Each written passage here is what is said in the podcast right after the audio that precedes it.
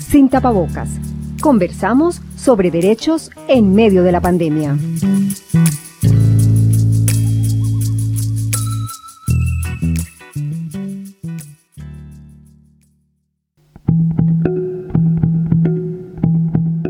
Desde que se firmó el acuerdo final de paz, más de 200 excombatientes de las FARC han sido asesinados.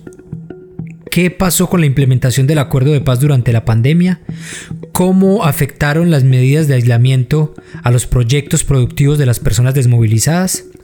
Bienvenidos y bienvenidas a Sin Tapabocas, una serie en la que conversamos sobre derechos en medio de la pandemia. En este capítulo conversaremos con Angélica Redberg, directora del programa de investigación sobre conflicto armado y construcción de paz de la Universidad de los Andes, y con Giovanni Libreros, investigador del Centro de Pensamiento y Diálogo Político. Además, escucharemos la historia de Oleander Granda, un excombatiente de las FARC a quien la pandemia produjo una difícil situación económica y de seguridad y también la de otros excombatientes que desde sus lugares de residencia nos cuentan cómo sobrellevan las medidas de confinamiento. Estás escuchando Sin Tapabocas, una serie producida por el proyecto Hacemos Memoria de la Universidad de Antioquia y Bocaribe Radio. Como lo señalamos en el inicio del capítulo, desde que se firmó el acuerdo de paz, más de 200 excombatientes han sido asesinados. En el primer semestre de este año, según las cifras presentadas por el partido FARC, el total de casos de reincorporados asesinados llegó a 26. De estos, 8 se produjeron en medio de las medidas de confinamiento preventivo. Esos números llevaron a la Defensoría del Pueblo a emitir la alerta temprana 018 de 2020 en la que indicó que era inminente el riesgo que corren los firmantes del acuerdo de paz en aquellos territorios en los que hace presencia los grupos ilegales que los persiguen y los hostigan. Precisamente los tres departamentos en los que más peligro corren los guerrilleros son Cauca, Antioquia y Valle. Pero este no ha sido el único problema de la implementación del acuerdo. Los proyectos productivos que se supone servirían para que los exguerrilleros y sus familias tuvieran un sustento durante su tránsito a la legalidad, hoy están frenados. Sobre toda esta problemática vamos a escuchar las voces de algunos representantes de espacios territoriales de reincorporación y también conversaremos esto junto a, a Angélica Redberg y Giovanni Libreros. Conversaciones sin tapabocas. Hablamos sobre derechos en medio de la pandemia.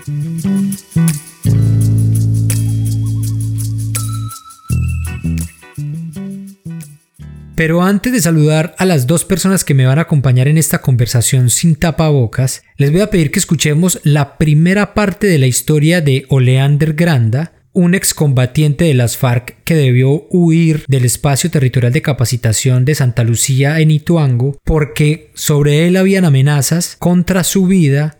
Escuchemos.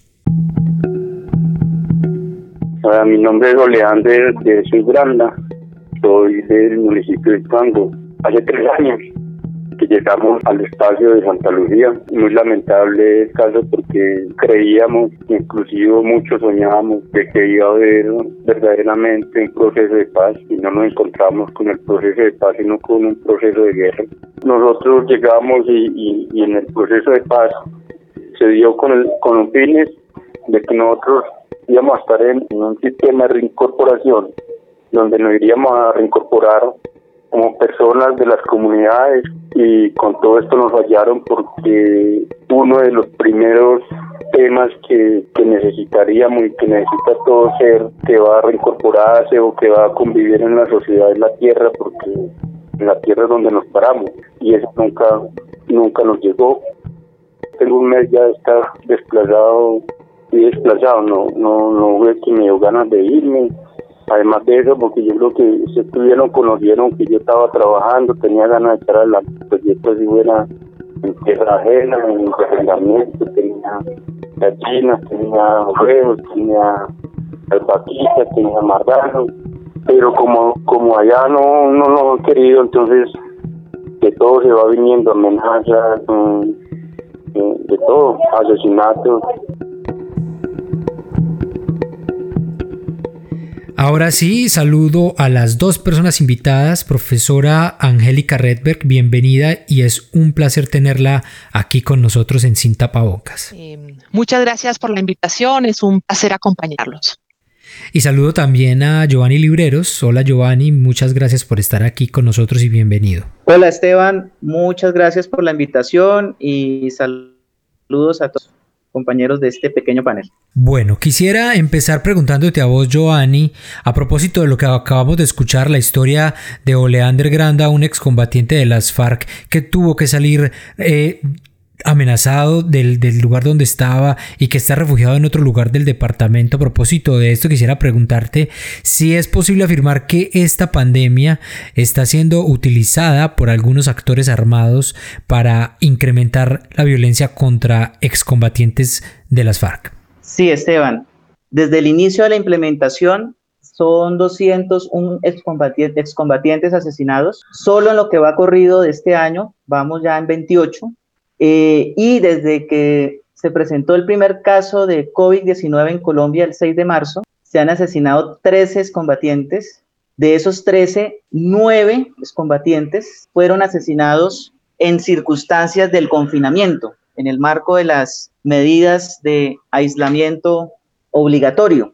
Entonces, desafortunadamente, tenemos que decir que efectivamente los datos indican que las eh, situaciones de la emergencia sanitaria COVID vienen siendo aprovechadas por diversos eh, actores armados, eh, algunos que están vinculados a la persistencia del fenómeno del paramilitarismo que el gobierno niega y otros actores también que están vinculados a reconfiguraciones territoriales del conflicto, donde aparecen actores disidentes del proceso de paz, aparecen actores vinculados a la guerrilla y aparecen actores, eh, digamos, eh, asociados a, las economías ilícitas y al narcotráfico. Entonces vemos cómo este panorama realmente eh, es uno de los puntos críticos del actual proceso de reincorporación y ha llevado a que un gran número de excombatientes hayan tenido que abandonar los espacios de capacitación y reincorporación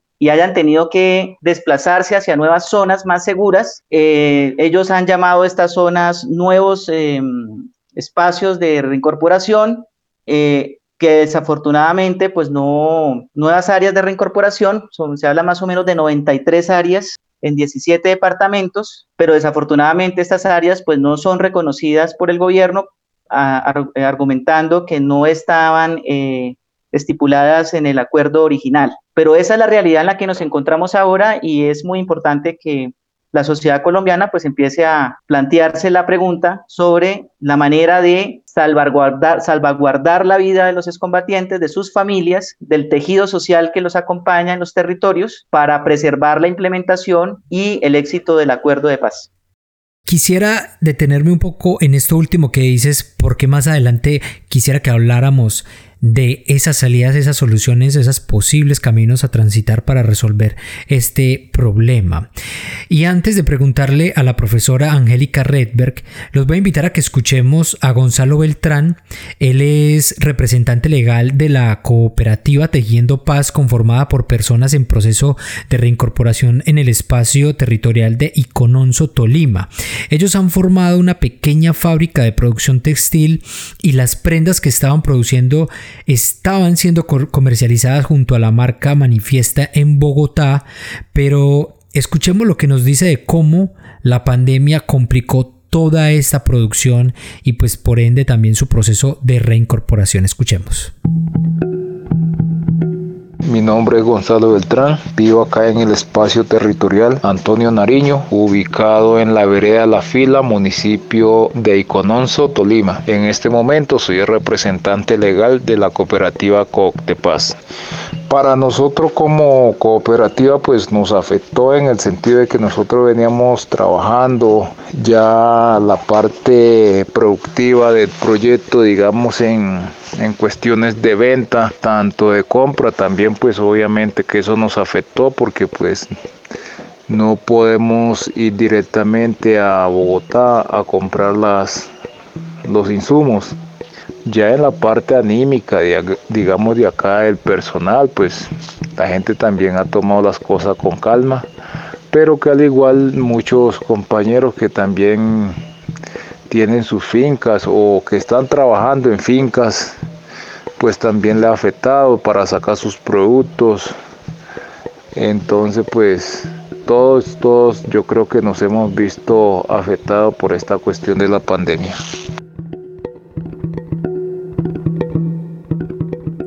Investigamos, discutimos, informamos y hacemos memoria. Bueno, profesora Angélica Redberg, a propósito de lo que escuchamos y de este panorama que empezamos a dibujar y que se ve torna un poco complejo, quisiera que empecemos a buscarle explicaciones o a entenderlo mejor. ¿Qué explicaciones podrían darle a estas lógicas que han retrasado la implementación de la paz y que hoy ponen en vilo la seguridad de muchos de estos excombatientes? No solamente la seguridad física, sino también económica. Bueno, muchas gracias. Eh, pues, en primer lugar, eh, quería también decir algo sobre eh, la pandemia y cómo ha ofrecido oportunidades para grupos criminales para afianzar su control territorial. Este es un fenómeno que estamos viendo en Colombia. Por ejemplo, tenemos evidencia de que el ELN en el Tocó, por ejemplo, también está usando el confinamiento para forzar a las comunidades a, no moverse.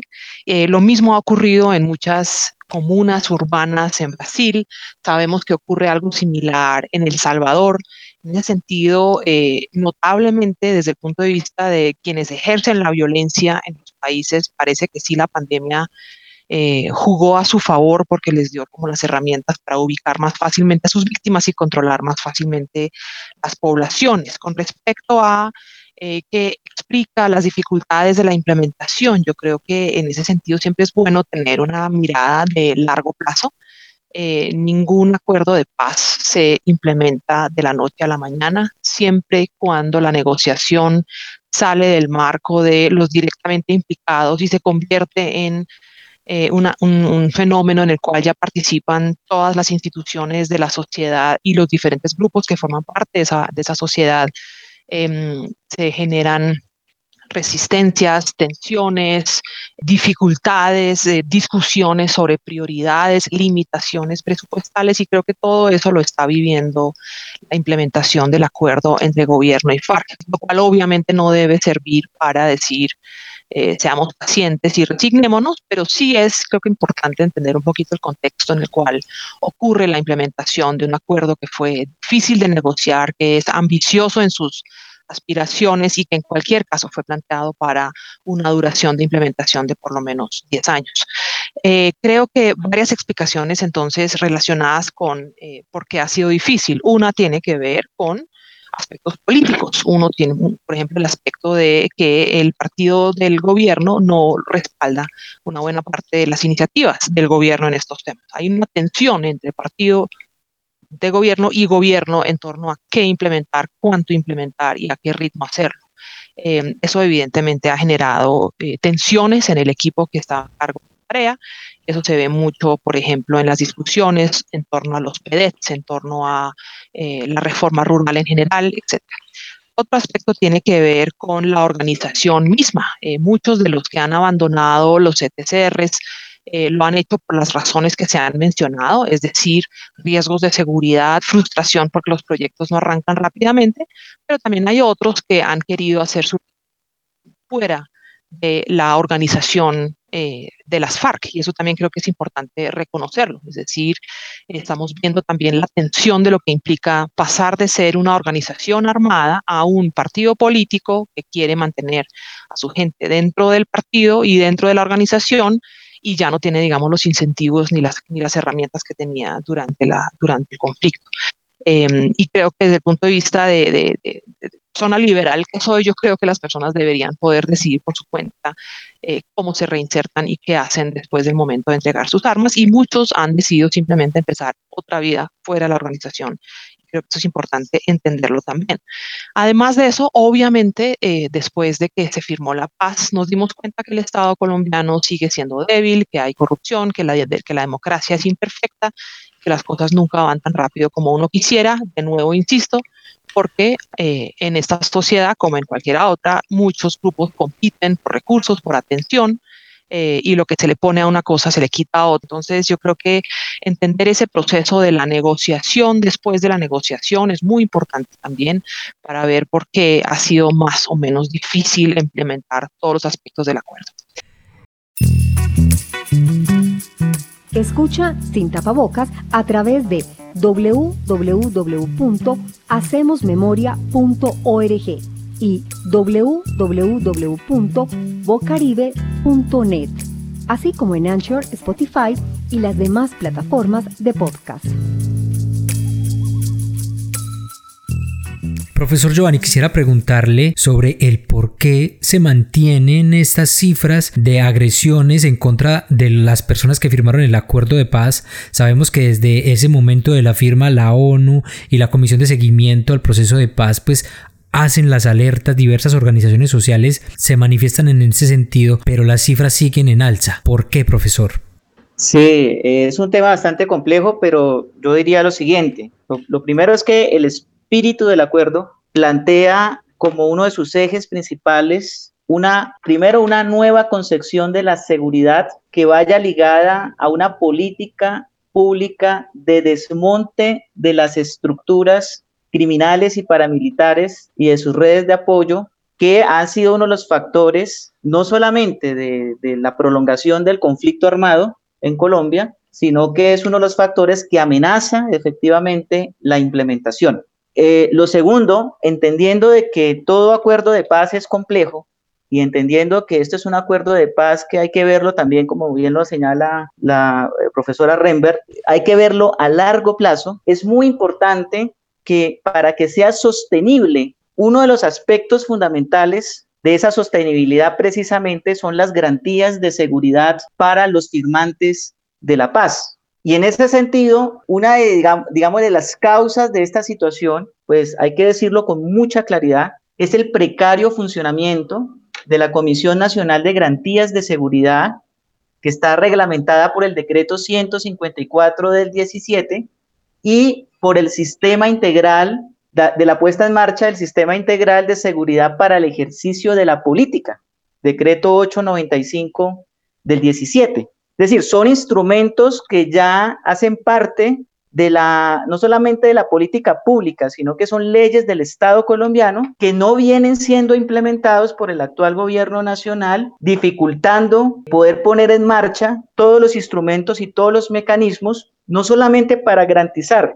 la seguridad individual de los excombatientes, sino para poder garantizar el ejercicio de la política. Se supone que el espíritu del acuerdo consistía en dejar las armas para hacer política y parte de las garantías de seguridad es un gran pacto nacional que saque definitivamente las armas de la política. Y en este sentido, las estructuras económicas, financiadoras en otrora del paramilitarismo, las estructuras económicas que se apoderaron de instancias del Estado, siguen operando en muchas regiones y vemos, por ejemplo, que muchos de estos asesinatos ocurren en zonas altamente militarizadas y esto, digamos, agrega un factor muy crítico eh, al tema de la implementación. Cierro un poco en este punto eh, de que es necesario que se ponga en marcha lo antes posible la política de desmantelamiento y de garantías de seguridad. Este no es un tema que se le pueda simplemente eludir bajo figuras del Consejo Nacional de Seguridad, bajo figuras o instrumentos que están totalmente por fuera del acuerdo de paz, que pueden ser válidas y legítimas, pero que deben estar totalmente armonizadas y articuladas con los instrumentos que dispuso el acuerdo de paz en su punto 3.4 sobre garantías de seguridad. Bueno, y como les decía ahorita, ya un poco para ir cerrando esta conversación sin tapabocas, les voy a pedir que hablemos un poco sobre cuáles son las posibles soluciones o recomendaciones frente a este tema. Profesora Angélica, ¿usted cuáles considera que pueden ser las claves para desatrancar la implementación del acuerdo? ¿Es suficiente con brindar medidas de protección de seguridad? ¿Qué escenario podríamos plantear para que se haga efectivo ese acuerdo? Pues hay, digamos, eh, medidas específicas y medidas relacionadas con el sistema. Digamos, yo estoy de acuerdo con eh, el profesor Giovanni en el sentido de que hay un montón de fuentes o, digamos, raíces estructurales en esta violencia que viven los desmovilizados. Eso requiere obviamente ser abordado, eso obviamente no tiene solución inmediata, en parte por lo que ya se ha dicho, y es que gran parte de lo que está ocurriendo con este fenómeno de inseguridad tiene que ver con la presencia de economías ilícitas, como ya también lo ha dicho el profesor eh, Giovanni. Entonces yo creo que eh, lo inmediato sí es hacer una cosa fundamental y es creerle a las personas que se sienten amenazadas, eh, reforzar la protección de los individuos. Eh, eh, reforzar, digamos, los anillos de seguridad, los protocolos de seguridad que tienen estos espacios. Es una cosa, digamos, muy mecánica que fue acordada y, que, y, que es, una muy buena forma de proteger los espacios hasta cierto punto. Lo otro ya es la desactivación de las estructuras que eh, quieren hacerle daño a las personas y no son solo los desmovilizados, sino obviamente caen, como todos sabemos, defensores de derechos humanos y líderes sociales en diferentes regiones por razones distintas, pero muchas veces vinculado a este tema de las economías ilícitas.